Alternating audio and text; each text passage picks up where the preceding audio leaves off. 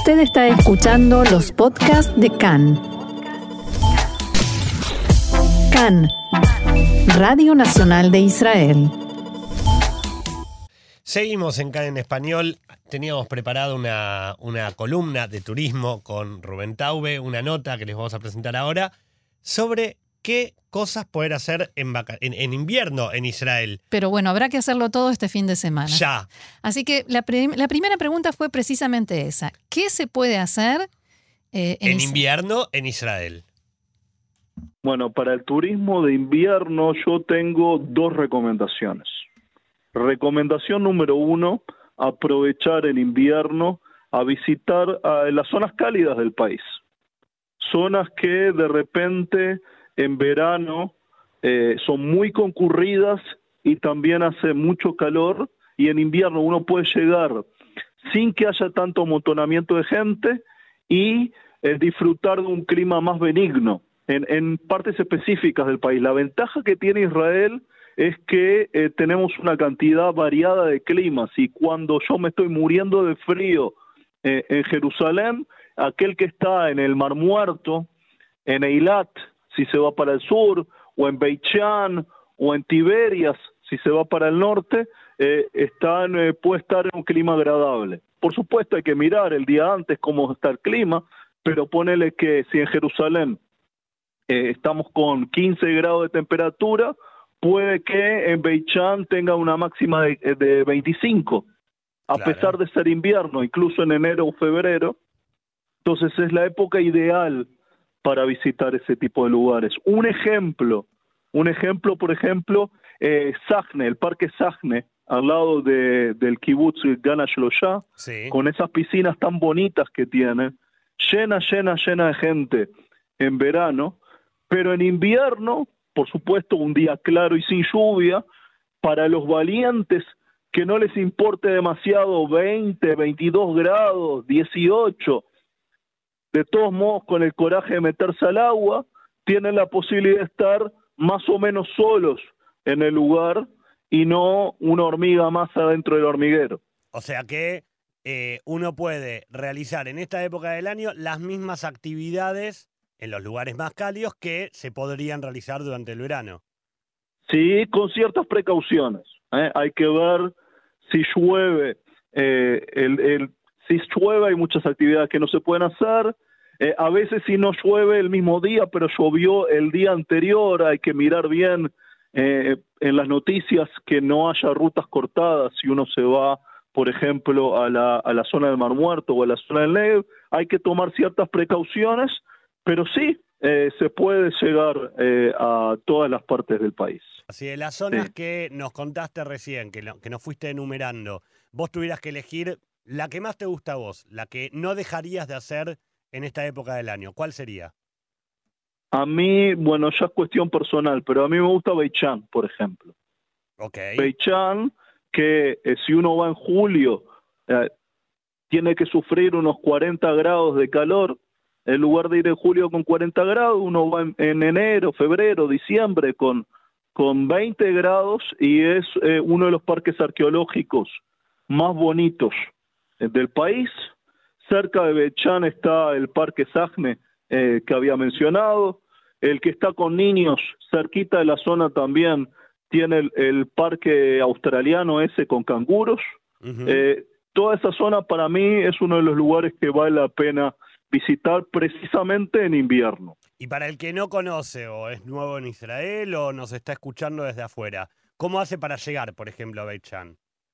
Para llegar a Beichan, bueno, es complicado llegar en transporte público, es posible llegar en transporte público hasta Beichan específicamente, ya visitar los sitios que están en los alrededores de Beichan eh, es necesario eh, auto, es necesario auto. Ok, ¿y qué es lo que puede hacer una vez que llega a Beichan? Una vez que llega a Beichan, en Beichan en realidad hay una cosa para hacer, que es visitar el parque arqueológico.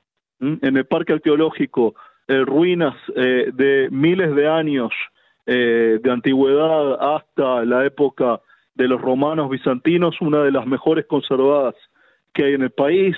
Se ve un teatro, se ven restos de templos, hay un tel, una colina a la que uno se sube, el que está en buen estado físico sube y desde arriba ve la vista tanto de las antigüedades como de toda la zona del Valle del Jordán. En un día bonito y claro se alcanza a ver muy lindo las montañas del otro lado del Jordán, en, Jordania, eh, y a eso se le puede tranquilamente dedicar dos, tres horas de visita al, Parque Arqueológico de Becham.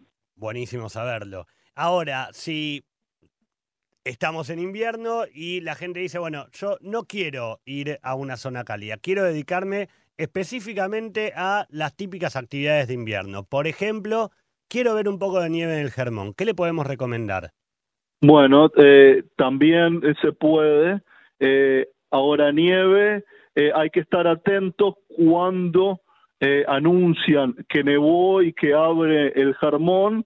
Lo que sí, ahí sí, hay que tener paciencia y saber que apenas se anuncia que hay nieve, eh, hay que, ahí sí, la, la, ruta en dirección al Jarmón se llena y hay que ir con mucha paciencia para, para ver el Jarmón con nieve. También se puede subir al Jarmón cuando no hay nieve, que es muy bonito también, pero eso lo dejaría para, para el verano. ¿eh? Uno va en auto, se baja, se sube al teleférico, eh, ah, tiene dos partes el teleférico, uno puede elegir a cuánto, cuánto arriba sube en el Germón. O sea, uno puede llegar a la base del Germón y subir, no, tener que subir todo, todo con el auto, sino puede subirse a un teleférico y hacer la escalada por ahí. Sí, ¿eh? se puede, a la parte más alta hay que subir en teleférico. Perfecto, perfecto. O sea, Y una, una última recomendación. Por favor, eh, tomamos eh, nota nosotros. Los sitios cerrados, los lugares cerrados. Visitar lugares cerrados, sobre todo para los días de lluvia, porque todo lo que dije está muy bien cuando no llueve. Y por suerte en, el invierno nuestro tenemos mucho tiempo en el que hace frío, pero no llueve. Cuando llueve lo que nos queda son los lugares cerrados. Hay que a, los que, a los que somos papás de chicos chiquitos nos interesa mucho ese tipo de recomendación. Por ejemplo... Los lugares cerrados, y cuando digo los lugares cerrados me refiero principalmente a los museos. ¿Eh? En los tiempos que corre hay que verificar si está abierto, si, está, eh, si no está abierto, eso cambia prácticamente a diario. Hay muchos museos a los que uno para poder ir eh, tiene que reservar con anticipación. En Jerusalén, en Tel Aviv, en Haifa están los principales museos. Si mm, tengo que mencionar uno solo, y ya que me dijiste que, estás con niños, el, el Museo de Historia Natural de Tel Aviv, que es nuevo, abrió hace dos años nada más, está enfrente a la Universidad de Tel Aviv, tiene colecciones muy bonitas de, eh, de, todos los animales que se te puedan ocurrir, embalsamados, insectos. A, mi hijo de cuatro años le gustó mucho. Ya estoy tomando nota porque vos sabés lo que es un fin de semana en Israel con chicos chiquitos. Creo que a muchos les va a interesar. los niños. Fantástico para los niños, sí. Buenísimo, entonces. Tenemos actividades que podemos hacer en invierno en zonas cálidas, actividades que podemos hacer relacionadas con el invierno y actividades que podemos hacer en lugares cerrados para cuando, como vos decías recién, el tiempo al aire libre no nos acompaña.